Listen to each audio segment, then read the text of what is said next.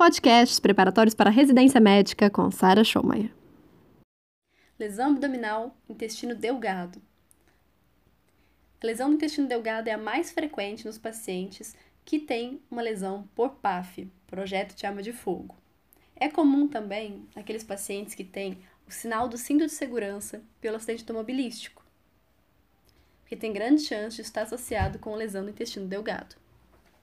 Na radiografia, eu vou identificar ar fora de alça, enquanto que na TC, a partir do momento que eu, que eu consigo excluir uma lesão de órgão sólido e eu tiver líquido livre na cavidade em mais de um quadrante, então não tem lesão de órgão sólido e tem líquido em mais de, dois, de um quadrante, ou seja, dois ou mais, eu vou ter um achado na TC que me indica uma lesão de intestino delgado, porque ela não consegue ver muito bem a parede, dizer onde que está o problema. Mas o líquido livre nos leva a crer que isso é extravasamento de conteúdo das, das vísceras ocas. Tratamento. No caso da lesão de intestino delgado, eu posso fazer, se tiver menor do que 50% acometido da circunferência, rafia simples. Agora, se tiver mais do que 50%, eu posso fazer uma enterectomia, que é a ressecção mais anastomose. Agora, trauma de cólon. O principal segmento acometido é o transverso, porque ele é móvel, ele é anterior e ele é transversal no, no abdômen e ele tem grande comprimento. Idealmente, a cirurgia do cólon tem que ser feita dentro de duas horas do acidente, porque isso reduz o risco de infecção quando é feita nas primeiras duas horas. A escala. Eu vou classificar em hematoma e laceração. Hematoma é grau 1, laceração é grau 2 a 5. No caso do hematoma, vai ser uma contusão. Eu não tenho desvascularização e eu não tenho perfuração. No caso da laceração, eu vou dividir de 2 a 5. 2 e 3, vou ver em relação ao cometimento da circunferência. 2 menor do que 50%, 3 maior do que 50% da circunferência. 4 e 5 eu vou ter uma lesão completa. Pegou completamente a circunferência. Só que a 4 é completa sem desvascularização e a 5 é completa com desvascularização. Tratamento. Eu tenho alguns critérios, são cinco critérios, que têm que estar presentes para eu poder fazer um reparo primário nesse paciente. Se eu tiver um paciente estável, que é o primeiro critério, eu consegui fazer isso em até 4 horas do acidente. Se eu tenho menor do que 50% da circunferência cometida e eu não tenho lesão vascular. Além disso, o paciente não deve ter feito mais do que 6 unidades de concentrado de hemácias na fase de reanimação ok? Isso para fazer um reparo primário. Para eu poder fazer uma cirurgia no paciente que continua estável, mas que não preenche todos os critérios, eu vou fazer uma ressecção daquele segmento acometido mais uma anastomose. Então, é quando o paciente continua estável, mas não fecha os cinco critérios. Por fim, eu posso fazer ou uma anastomose primária tardia ou uma colostomia e reconstrução posterior quando tem um paciente instável. Então, se o paciente está instável, eu quero, na verdade, fazer anastomose em um segundo momento. Ou eu faço no mesmo ato operatório, que aí, assim, é anastomose primária tardia, porque eu faço ressecção, eu paro, vou corrigir o choque do paciente, porque ele está instável, e por fim eu faço anastomose. Já na colostomia, eu vou fazer uma reconstrução posterior em outro ato cirúrgico, e aí é a clássica cirurgia de Hartmann. Nesses dois casos, vou fazer nos pacientes instáveis. Trauma de reto. O reto eu vou dividir em intraperitoneal e extraperitoneal. No trauma de reto, é importante fazer uma colostomia proximal de proteção, para evitar que as fezes passem ali pelo reto lesionado. Quando é intraperitoneal, segue o mesmo princípio do cólon, também vai ser intraperitoneal nesse caso. E na parte extraperitoneal, eu posso fazer além da colostomia proximal de proteção, que eu vou fazer sempre nos traumas de reto, aqui eu posso fazer um reparo primário, um desbridamento e uma drenagem pré-sacra. Então, na lesão extraperitoneal do reto, eu vou fazer uma drenagem pré-sacra, que eu vou passar um dreno de Penrose. Penrose, Penrose, caneta rosa, caneta rosa, caneta rosa, sei lá, pensa nisso. Que é um dreno de látex, e ele é colocado pelo períneo, descolando o plano pré-sacro. Agora falando trato urinário, a gente vai seguir a ordem: rim, ureter, bexiga e uretra. O rim. A hematúria é a manifestação mais frequente Isso é um problema, porque geralmente não, quase não tem manifestações, mas se tem, geralmente vai ser hematúria. O diagnóstico eu vou fazer com, se o paciente estiver estável hemodinamicamente, eu vou fazer com a tomografia com contraste. O contraste em três fases: fase arterial, fase venosa e fase excretora. Se o paciente com essa tomografia com contraste não captar, eu vou classificar ele como uma exclusão renal e eu tenho uma lesão de artéria renal. Nesses casos, eu posso fazer uma arteriografia e tentar colocar uma endoprótese. Se o paciente for instável, aí ele já vai por outros critérios direto para a laparotomia e aí lá se descobre a lesão renal. Como é que a gente classifica a lesão renal de acordo com aqueles estágios daquela escala? Eu vou ter as lesões de contusão, hematoma, laceração e lesão vascular.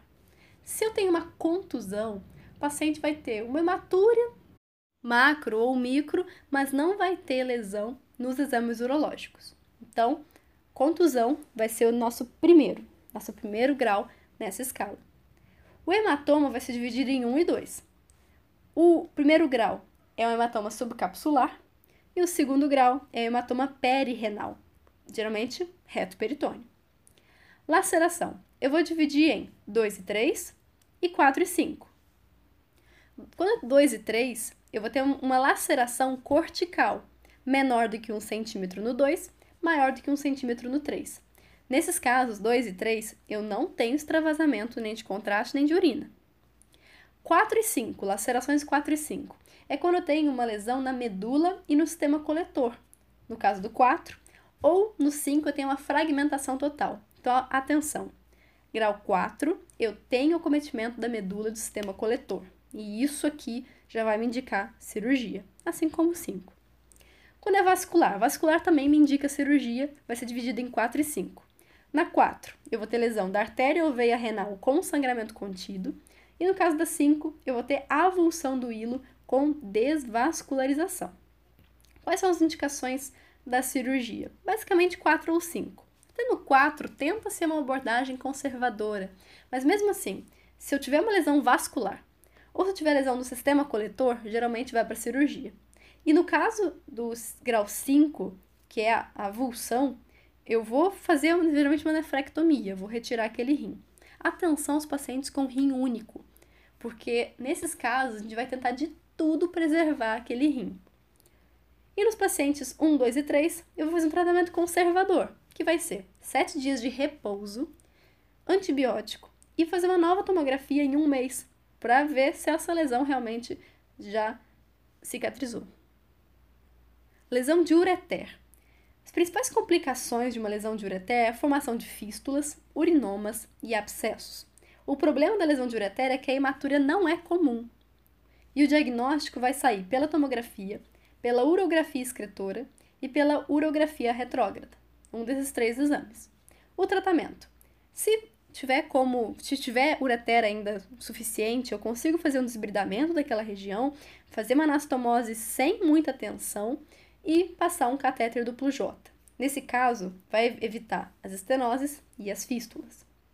Ou se eu não tiver mais tecido que eu consiga recuperar, eu posso fazer uma nefrostomia percutânea. Bexiga. A questão da bexiga é que ela tem uma hematúria franca, então lesão de bexiga lembra de hematúria eu vou ter lesões que são extraperitoneais e intraperitoneais da bexiga. Pensar que as intraperitoneais geralmente é é, acontecem em decorrência de um trauma fechado no andar inferior do abdômen. E como é intraperitoneal, pensa, é como se fosse um órgão intraperitoneal, qualquer outro. Eu vou fazer, vou abrir, vou fazer um acesso abdominal e fazer uma sutura. Já a porção extraperitoneal da bexiga, geralmente ela é lesada por conta de fragmentos ósseos da pelve. Aqui na extraperitoneal, o tratamento é conservador. Passa um catéter de Foley e geralmente consegue ter uma cura de 10 a 14 dias. Como é que eu faço o diagnóstico disso tudo? Com cistografia. Lesões de uretra. A uretra masculina é mais acometida porque ela é mais longa. Eu vou dividir a uretra em uretra anterior, que é a bulbar, ou uretra posterior, que é prostática e membranosa. No caso da uretra anterior, que é a bulbar, ela é muito frequentemente acometida nos traumas de períneo, ou aquelas famosas quedas a cavaleiro.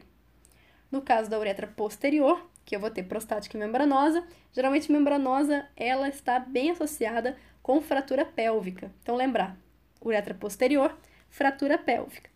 Existe um achado no exame físico da uretra posterior. Quando está lesada, a próstata sobe ao toque retal. Então, isso era recomendado, hoje em dia o TLS não recomenda mais avaliar em relação a isso. E qual é a tríade da lesão da uretra? Uretrorragia, retenção vesical e um globo vesical palpável, que nós chamamos de bexigoma. Então, suspeitou de lesão de uretra, eu não posso passar catéter de Foley. Então, se eu tenho algum indicativo que eu tenho lesão de uretra, não passa Foley. Faz primeiro uma uretrografia retrógrada. Ok, não tenho lesão? Passa sonda. Tenho lesão? E eu preciso, naquele momento, drenar essa urina para quantificar o débito urinário, ou porque o paciente já está fazendo bexigoma, eu posso fazer uma punção suprapúbica. Mas o tratamento aqui da lesão de uretra vai ser ou um realinhamento primário, então passa um catéter uretral pela área lesada, mas por cistoscopia, e isso diminui o risco de estenose.